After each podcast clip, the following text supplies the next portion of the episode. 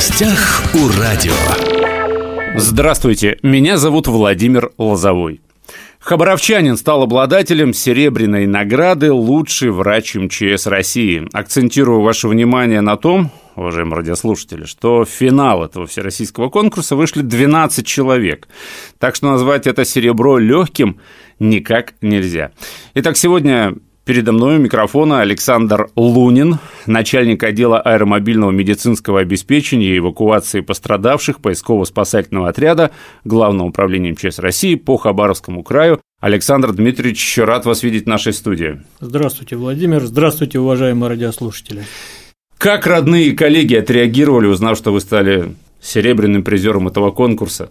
Ну, я, собственно, от них и узнал, потому что они узнали несколько раньше меня, а потом я ознакомился с результатами окончательными уже этого конкурса. Ну, это коллеги узнали раньше вас, да, да я так да, понимаю? Да. То есть вас начали поздравлять, а вы еще и не знали? Да, да, начали поздравлять коллеги из западных регионов, они узнали несколько раньше об этом. А родные и близкие? Родные, Сомневались близкие, вообще, нет? Родные, и близкие. В общем-то, я не слишком афишировал свое участие в конкурсе в этом ежегодном конкурсе в этом году. Вот. И они узнали тоже, в общем-то, из репортажей, ну и тоже меня начали поздравлять. Угу. А что для вас является эта победа? Признание заслуги, в общем-то, всего нашего коллектива и грамотного управления и поддержки руководства. Достойный результат многолетней работы. Но это добавляет теперь ответственности. Теперь придется высоко держать знамя, скажем так, наших успехов и в дальнейшем. Вот. Ну, расскажите немного о конкурсе, что он из себя представлял вкратце. Там не было какой-то полосы препятствий, сложных каких-то соревнований именно состязательного плана. Нет, это сравнительно консолидированное подведение итогов работы за год, достижений. Особенность такая, что суммированная работа всего коллектива скажем. Не, ну победителем-то стал не победителем коллектив, стал а я, вы, понимаете. Ситуация такова, что в своем коллективе я сейчас практически единственный врач.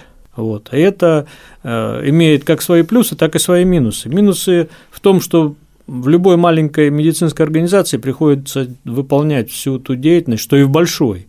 Но в большой организации для этого есть определенно выделенные специалисты, целые отделы там занимаются. А маленькая организация все выполняет то же самое, но только один человек.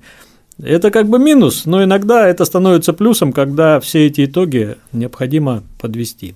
Я когда готовился к интервью, читал о вас информацию. Вы 22 года посвятили военной службе, да, были военным врачом, а потом перешли в МЧС. Работа военного врача насколько отличается от работы врача в МЧС? В целом похоже, ритм жизни такой же, постоянная готовность к реагированию. Ну и в целом сейчас, когда наш отряд влился в Главное управление МЧС России по Хабаровскому краю, это полностью военная организация поэтому очень похоже. А если немного шире спросить, чем отличается военный врач, врач в структуре МЧС, допустим, да, от э, обыкновенного врача? Неспроста выделяют военных врачей в отдельную специальность. Ну, насколько я знаю, это даже отдельное высшее учебное заведение, да, готовит военных э, врачей? Ну, если подробнее сказать, у нас есть один главный такой вуз, э, военно-медицинская академия имени Кирова, и как бы там готовят с первого курса до шестого и все последующие этапы военных врачей.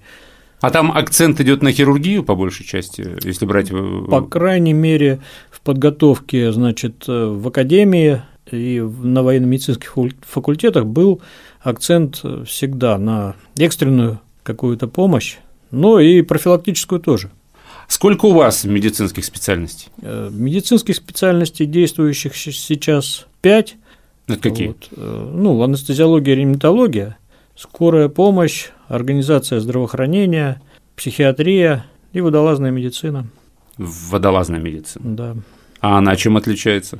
Э, водолазная медицина – это специфический характер оказания помощи именно в тех подразделениях, где имеются водолазы. У нас есть такое водолазное подразделение, и, соответственно, эта работа сопряжена с определенными опасностями, профессиональными вредностями, ну и подразумевает как специфический контроль за здоровьем водолазов, отбором их, подготовкой, тренировкой, совершением тренировочных спусков в барокамере, так и непосредственно обеспечение э, медицинское проведение ими водолазных работ, поисково-спасательных, других каких-то. Вот, потому что там может случиться все, что угодно. Это все-таки работы. Но я же правильно понимаю, что вам в воду лезть не надо? Нет, нет. То есть, нет, это, если нет. водолаз уже а, подняли нет. с глубины, то есть дальше, если ему необходима помощь, вы приступаете. Да, да. в воду лезть не надо, но соответствовать по здоровью именно водолазам требуется по какой причине? Потому что э, в случае оказания помощи водолазный врач э, вместе с этим водолазом находится в барокамере. А, и, вот соответственно, так. да. Нагрузки-то, собственно, да, те же, что под водой, да? Погружение в барокамере, тренировочный спуск или лечебные какие-то декомпрессии в случае, если это что-то случилось с водолазом. Это, в принципе, сопоставимо с погружением, ну, по крайней мере, по показателям давления. А еще же очень часто спасатели работают в труднодоступных районах, да, и если случается какой-то там ЧП, допустим, ну мало ли, не знаю, пожар тушат, да, кто-то пострадал, приземлиться невозможно. Вам доводилось ну, спускаться с вертолета? Беспарашютное десантирование на трассах, веревках, да, это то есть входит, вам приходилось? Входит в программу подготовку спасателя, а я, соответственно, когда ее проходил, эту программу подготовки, я спускался, и в некоторых случаях мы, кроме учебно-тренировочных, еще и совершали такие спуски ну, в рабочих аварийно-спасательных ситуациях. Ну, вот если вспомнить, какие спасательные операции остались в памяти? Скорее всего, Приморье все таки когда был тайфун, и это было, в общем-то, одно из первых э, таких масштабных мероприятий, которые мы выехали всем отрядом, и там нам пришлось забирать группу лесорубов, несколько человек из которых имели проблемы медицинского плана. Вот там, да, мы спускались, осматривали их и затем поднимали на вертолет. Вертолет делал несколько заходов, поднимал при помощи лебедки. Ну и такие масштабные операции, связанные, скажем, с ликвидацией последствий аварии автобусов на трассе Хабаровск-Комсомольск. А что там было?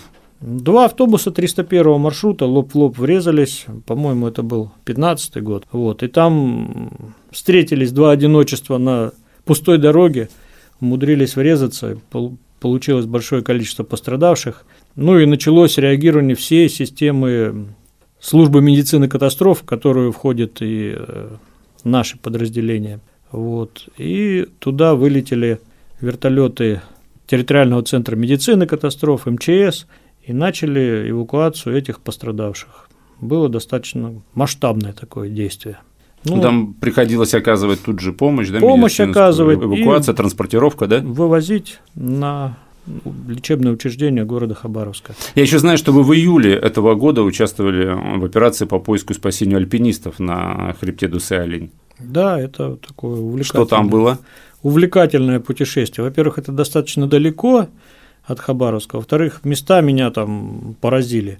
Ну, а ситуация, в общем-то, достаточно такая тривиальная. Тренировались туристическая группа, в том числе у них альпинистская подготовка, и один из спускающихся альпинистов э, сорвался, страховка сработала, угу но он все-таки получил небольшие повреждения, ударившись там об стену, и страхующий его альпинист тоже получил повреждения. И вот э, вызвали, это руководители группы вызвали помощь, и мы отправились туда эвакуировать этих пострадавших.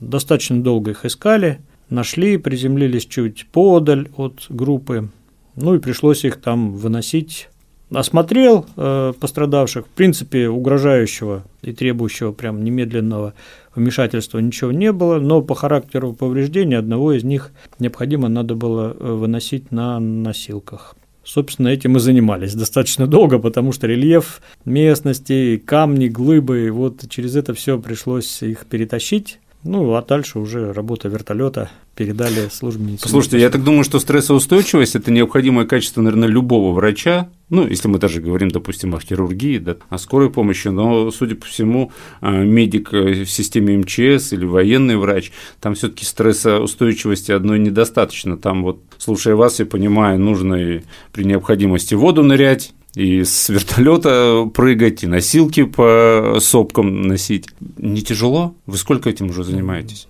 Здоровье пока позволяет. Ну, конечно, по сравнению с молодыми ребятами-спасателями, я вот уже почувствовал, что пора дать дорогу молодым, потому что физической формы даже не всегда хватает, чтобы с ними на равных там что-то как-то э, выполнять. Ну, слава богу, что они всегда рядом и помогут выполнить эту тяжелую физическую работу. А насчет стрессоустойчивости, ну, как бы, когда освоены те или иные действия, как спасательные работы, так какие-то медицинские вмешательства, это очень помогает не стрессовать по этому поводу. Mm-hmm. Понятно, что всегда любая экстренная ситуация, она стресс сама по себе. Но тем не менее, когда понимаешь, что происходит, знаешь, что делать, и, в принципе, выполняешь свою работу.